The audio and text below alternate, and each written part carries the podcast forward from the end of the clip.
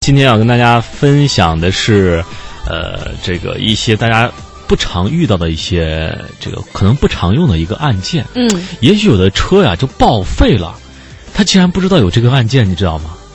什么按键？对，在车上的一个按键或者说一个功能，嗯呃，可能他的车又接近于报废了，他嗯，竟然一次也没有用过。哎，那太有可能了。我的车嗯，只有我熟悉的这几个地方我碰过，其他地方我碰你过。比如说你经常，碰哪儿？比如说打火儿，大伙儿，然后呢这个手刹，嗯，然后呢这个挂档，嗯然后油门儿、刹车，嗯没了其他不管哎，了其他也有，比如说啊，还有空调，嗯呃，还有这个双闪嗯，啊，还有音响，没了。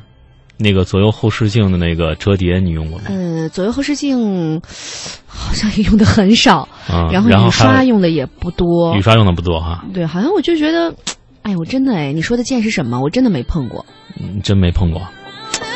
下面为大家揭晓这个按键，可能有的车上没有啊，嗯因为有的车上有，有的车上没有。这个按键呢，呃，不是什么换挡拨片儿，嗯就是换挡拨片，我说一下，就是大家可能有些这个 B 级车啊，这个稍微上点档次就有换挡拨片。嗯换挡拨片其实非常好用，大家但是大家从来没用过，因为它是左右嘛，左边是减档，右边是加档。嗯你在左右用的时候，可能有些人就会觉得这个换挡拨片不像这个啊挂档那么实实在在的那种切身体会的感受。嗯这只是轻而易举的，就那么一拨一按就实现这种换挡的功能。嗯，当然要配合着脚啊，如果你是自呃那个手动挡的话，你要配合着离合什么的。但是我们今天说的这个按键，它却是呃一个呃非常有意思的按键，我们把它叫做什么呢？我们把它叫做。先不说啊，我们这个按键在挡板上，嗯，大家有没有可能会猜到，在挡板上有一个按键，这个按键它的这个特征也是跟这个呃变这个手动拨片啊、变速拨片相关系的啊，或者说是它是同类的。看看有没有人能够猜得出来，这叫什么按键呢？这这这算提问题了吗？不算是吧？呃，也算也不算吧，就是反 正这个到底这个算问不算题，呃，对，算算提问题，但是这个问题没有奖品啊。啊我们没一般奖品一提问题都有奖品啊，嗯但这个问题我们属于公益性质的哈。，对公益的啊，看有没有谁那个非常的了解这个案件。是是是，就你是看看大家呢对车辆到底是不是了解哈。对，也许有的车上没有啊，没关系。你看这个同乐就说了，嗯，这个按键叫解锁键，解锁键，对嗯哎我车上没有这键，好像真的没有，是不是比你较高档的车才有啊？不，它我觉得这个车呀，但凡是呃自动挡的车型，基本上都会有这个按键。啊，为什么？呢？因为这个解锁键呢，它就说你换挡的时候，你需要，比如说你挂倒档的时候，你需要解锁一下，因为防止你挂错嘛。所以说它这有一个解锁键在档位上，但是我们今天说的还不是这个按键嗯啊，我觉得这个按键非常有意思。其实，在之前呢，呃，但但这个我我是没有，就是这个按键啊，我嗯们叫做什么？叫做超速档按键。嗯，超速档按键，嗯其实就是大家如果留意过的话呢，这个按键上写的什么呢？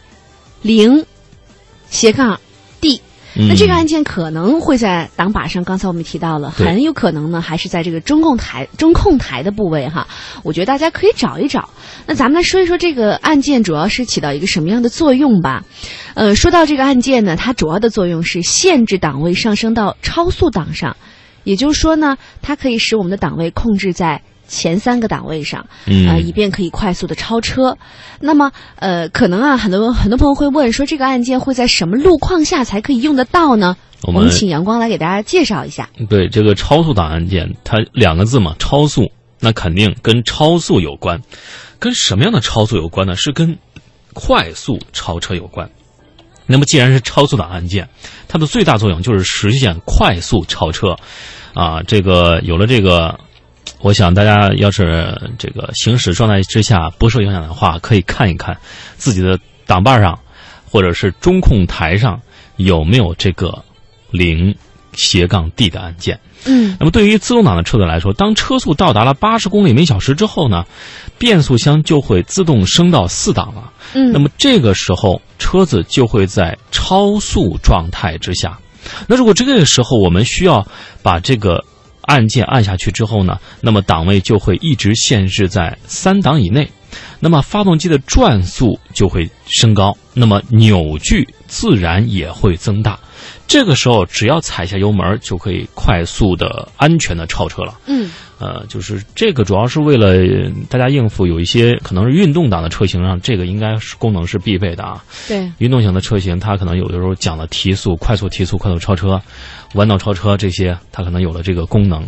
大家在使用的时候，切记啊，先就是现在很多路上都是超车不打转向灯啊，嗯，直接就超了，而且要注意前后的车辆。这个使用起来，因为它转速比较猛，嗯，然后扭矩也很大，可能这个瞬时的这个加速也很大，呃，就担心有些人用不好的话，会影响到一些安全，所以大家用的时候一定要谨慎。对。不过我觉得像，呃，尤其是对于一些大城市拥堵的城市来说呢，其实用这个键呢也非常的方便啊，就大家不用呃使劲的去提速，或者说使劲的去减速，这个我觉得也不安全。同时呢，呃，好像其实也有点损害我们，比如说损害我们的刹车、我们的油门儿。那这个时候呢，如果我们按下了这个档位呢，我们就可以在提速的时候、减速的时候都可以轻松的去去解决。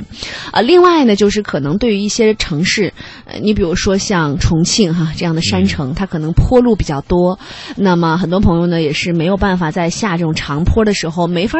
很好的掌控车辆，那这时候怎么办呢？我们把这个线按下去，那么它被限制在了三档以内。那这时候你只要利用这个发动机的制动功能就可以了，就避免了说我们一直踩住刹车，导致了比如刹车片的过热、磨损。呃，其实呢，也同样提高了我们行车的安全性。嗯，的确是这样啊。这些这个超车、嗯、超速档的按键，的的确确在我们日常驾驶当中啊，可能不常用到，但是我们一定要知道可能这个说这个问题为什么呢？就是你像我们买来车之后啊，就是你很难去耐心的、仔细的、逐字逐句的把这个汽车说明书看完。嗯，就真的你，徐静，你会看完吗？没有，还没有不知道吧没没看 过。对，可能那个袋子就没打开过。嗯就大家觉得一般驾驶就是常用的那些功能嗯啊，但是对于这些特殊的功能，可能车上也有，但是去自己却不知道啊。有像有的这个还有一个拖车键啊，酷酷说拖车键啊，嗯这个功能可能也嗯很少有人用过。反正我没用过。对，那就是基本上大家可能。嗯，这个车哪怕报废了，也不一就是不希望大家能够用到啊，是因为一一用到就是很麻烦的一件事情。是啊，所以我们建议大家在买回来车之后啊，尽量把这个说明书仔细的看一看，嗯没事的时候看一看，特别是在遇到一些突发的问题的时候，也许这说明书上就有一个答案在那儿啊，然后告知你具体该怎么操作。而且我个人觉得这个说明书啊，如果大家真的是没空看的话，比如说徐静，你要没空看，嗯，你把它放到车里面，还我以为让你让我把它给你，然后你给我读一遍。就是放到车里面，为什么？嗯就是在你遇到一些问题的时候，如果你有时间的话，可以拿出来随时的阅读。嗯，就是发现问题、解决问题，对，尽量不会太过于麻烦别人。你就像，呃，你自驾游去一个非常远的地方，对吧？然后那个可能你跟你老公一家三口还有孩子，这个时候出现了问题，那向身边求助的不可能立马就会出现，或者说答应你们求助的就不会立马出现。这个时候就可以看一看，怎么去解决这个问题。